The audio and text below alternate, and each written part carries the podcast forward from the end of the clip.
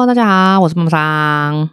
最近大家都应该有看到流水席的相关新闻吧？这个新闻呢，目前更新了好几版，蛮多人会觉得它是创作文呢，看起来真真假假，然后还有很多键盘柯南，条列出很多的比对啊。先不管那个新闻是真的还是假的，我觉得这个议题真的激发出很多人的共鸣。它让我想到一个朋友的故事啊，我的朋友是一对姐妹。然后父母亲意外过世之后，留下来一间在台北的房子。它是一间老公寓，可是我觉得地段还不错。然后是姐妹两个共同持有。那妹妹因为工作的关系啊，她是到中部居住的，然后也在中部自产了，有贷款有贷款。所以台北的房子一直都是姐姐自己在住。后来姐姐交了男朋友，然后就跟男朋友同居在台北的房子里。因为姐姐住的房子本身就没有房贷啊，因为是父母亲留下来的嘛。然后妹妹自己自产在中部，还有房贷要缴。然后感呃，就是她们两个姐妹感情非常好啦。姐姐就每个月贴补妹妹一笔固定的房贷费用。起初妹妹是拒绝的，因为感情真的很好啦，所以这种东西都讲得很明。可是呢，姐姐觉得她应该要负担一点啊，因为她省了房租的开销，她住在自己的房子里面根本就不用房租嘛。可是妹妹却还要负担房贷，所以反正后来讨论之后啦，就是姐姐每个月会贴补呃，就是固定的费用给妹妹，就是让妹妹不要太辛苦。那姐姐跟男朋友在一起好几年了。刚好在某一年的时候讨论到结婚，然后也借由结婚的决定啊，姐姐想要重新装潢一下房子，也跟妹妹讨论了啦。妹妹说她没有意见，只要姐姐决定都好。可是那妹妹啊，坚决要负担一部分的装潢费用，因为重新装潢要一笔一小笔钱啊。姐妹共同持有嘛，然后后来我记得重新装潢金额好像快一百万，就是我们用一百万来抓好了啦。本来姐姐就是不让妹妹付，她全额负担，可是妹妹就坚持要付。可是因为能力所及的关系，所以妹妹就讨论到最后，妹妹说她付三十万，然后剩下姐姐付这样子。那当下姐姐就开玩笑的跟男朋友说：“哎，那你要不要也负担三十万？因为这个是我们以后要一起居住的的房子啊，而且同居这么久你也没有付房租，所以这次的装修你就跟妹妹负担同样的金额好了。”谁知道啊？男朋友既然说了付三十万没有问题啊，可是房子他也要共同持有。我靠，这句话一出来。所有的问题都跑出来喽，因为房子本身就不是姐姐一个人的，而男朋友支出了三十万的装潢费用，就要求共同持有。房子虽然是老公寓哦，可是现值大约有两千多万，因为当初他们有讨论要卖掉，然后买新的啦，就是两千多多哪里去，我忘记了。那我们我简单用两千一百万来算好了，如果两千一百万分成三等份，一份是七百万呢。用三十万换七百万，我靠，这个投报率很高啊！我觉得她男朋友是数学天才哦。姐姐当然不同意啊，她认为男朋友不应该要求房子变更为共同持有，因为再怎么样，这间房子都是父母亲留下来给她跟妹妹的。但是男朋友觉得，既然都没有我的名字，那我为什么要付装潢的钱呢？好了，姐姐又跟男朋友沟通，很理性的沟通。姐姐说啊，装完后啊，这间就是他们的新房，未来是要一起生活在这里的。当然，家里一定会有妹妹的房间，因为妹妹也是主人之一。而且同居了这么久，也没有请男朋友付过有关房子的费用，或是啊、呃，可能租金补贴啊，所以请他付这三十万装潢费，应该不为过啊。她男朋友其实思考过后就同意了啦，所以原本以为事情就这样达成共识了，也解决了。谁知道啦，在姐姐请设计师准备开始动工的时候，她男朋友突然提出说。付三十万没有问题，可是他想要把他父母亲接上来共同居住。哦，我的妈呀！我真心觉得这个男朋友应该是个投资客，是共同居居住诶，而不是说偶尔居住在客房哦。男朋友请姐姐跟妹妹讨论一下，因为留了一间妹妹的房间，再留一间公公婆婆的房间也是刚好而已啊。姐姐当下觉得根本不需要跟妹妹讨论了，因为妹妹一定会以她的意见为意见。可是姐姐突然觉得很委屈啊！她明明就是自己跟妹妹的房子，就因为要装潢，然后请即将要结婚的男朋友，就是未来的老公，共同负担一些费用。从开始想要共同持有，到后来她想要让她爸妈来一起住，然后还被男朋友说结婚后孝顺父母本来就是应该的，不能只有留妹妹的房间，却不留公婆的房间，然后还说姐姐很爱计较啊什么什么的，这样结婚之后大家都会很辛苦，就之类的这种话啦。我就听到这里，我都觉得我在看八点档了。除了觉得男朋友很敢以外，真的很敢哦，还敢这么理所当然的，其实真的不多见的啦。最后啊，姐姐放生了男朋友，要是我我也放生好吗？她的结论是啊，这已经不是公平不公平的问题了，而是价值观的问题。男朋友直接指责她的不公平，他说他只想要他自己的妹妹，可是却忘了这间房子本来就是姐妹的啊！不不考不想到自己的妹妹，要想到谁了？到底男朋友讲直接一点的是，只是寄居。对啊，你就只是寄居诶，你连房租都没付呢，只是后来从定期的居留升级成永久居留而已。可是你再怎么样也不会是房东啊。我们事后啊，就是他们在分享这件事的时候啊，我们有稍微讨论过，男朋友有错吗？其实好像也没有啦，他只错在没有付房租而已啦，好不好？当然，那个是玩笑话啦，没有对错，就真的只是价值观不一样。我也想过，如果这件事情发生在我身上，我会怎么处理呢？我的做法可能会跟姐姐一样哦。我的意思是说，我会请男朋友支付装潢的费用，可是我不会跟他共同持有，我也不会愿意接受他的父母亲上来同住。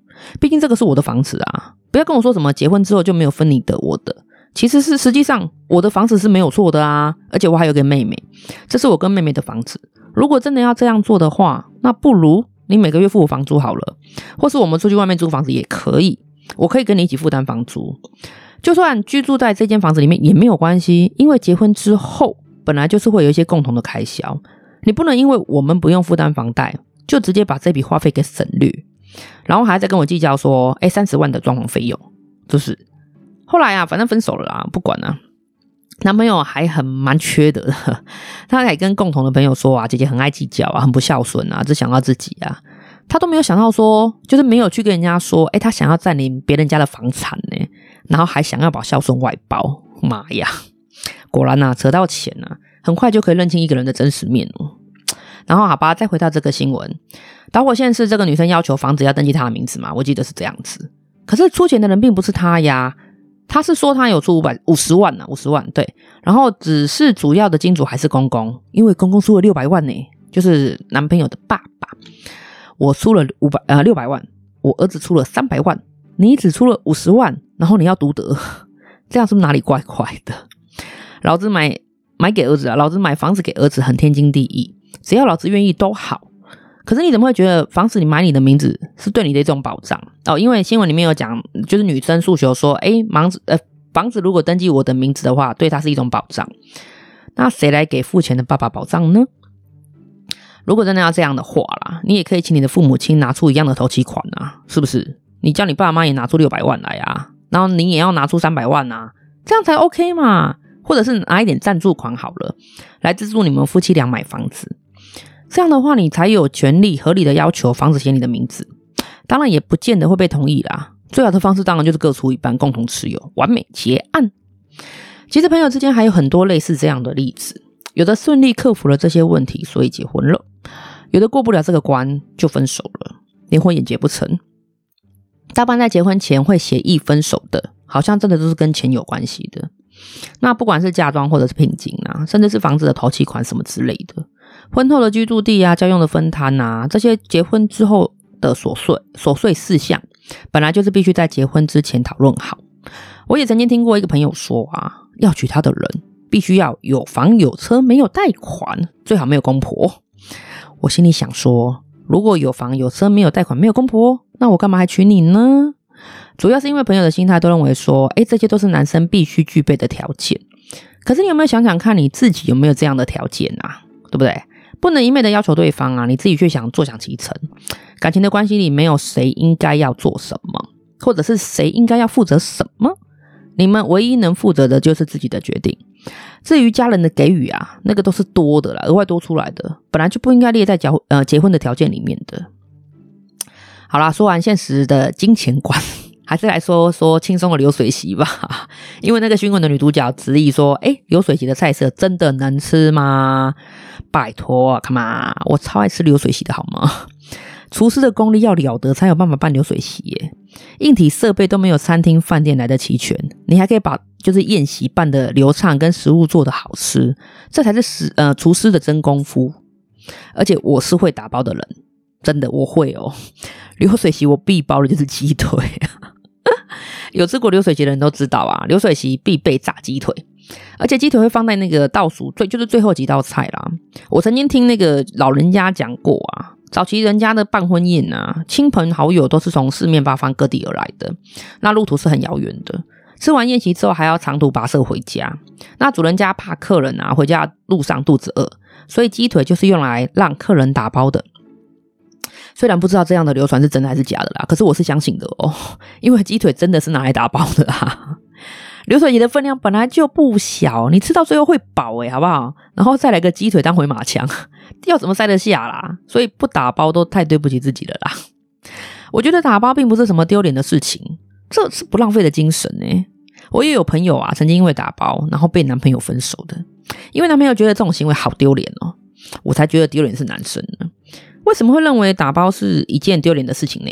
这是一种美德啊，不浪费的勤俭美德。当然也没有对错啦，每个人的观念本来就不一样。只是我就是会打包那种人啊。我还曾经遇过那种同桌的大妈、阿姨之类的，在菜上来之后啊，他把他自己的份夹完，然后就直接问我们说：“哎，你还要不要吃？”他要打包。我觉得超没礼貌的，好不好？你可以打包之前的菜，因为那些菜可能叫他吃完之后就是不会再去动了，你可以打包它。可是你不要直接打包那种新上来的菜啊，这样真的超没礼貌的。而且坦白说啊，在人家的婚宴上，你同桌的可能也不太好意思拒绝你，就算你们不认识，对。可是你不能这样就理所当然的每道菜都这样做哦。你可以每道菜都包，可是不可以每道菜都在上来没多久之后就说要包，我觉得超没礼貌的。打包还是要有打包的礼貌，好吗？我还记得啊，有一年啊，有一个呃国外的朋友回台湾，啊因为我们每次他回来，我们都会见面，然后吃个饭啊什么的。那一年呢、我不知道他为什么突然要求说，请我带他去吃流水席，因为他觉得打包文化好特别啊，他不知道哪里看来的，我不知道，对他来说很新奇。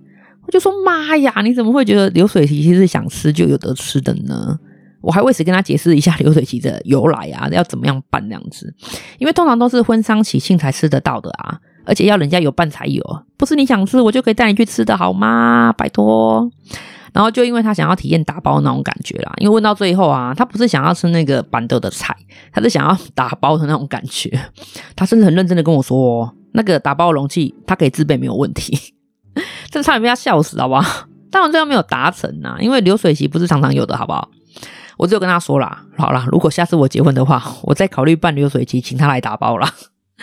OK 咯，就讲到这个时事问题啦，不晓得大家怎么想的呢？OK，今天节目就到这里喽。喜欢听妈妈桑碎碎念的，别忘了揪别人一起来听哦。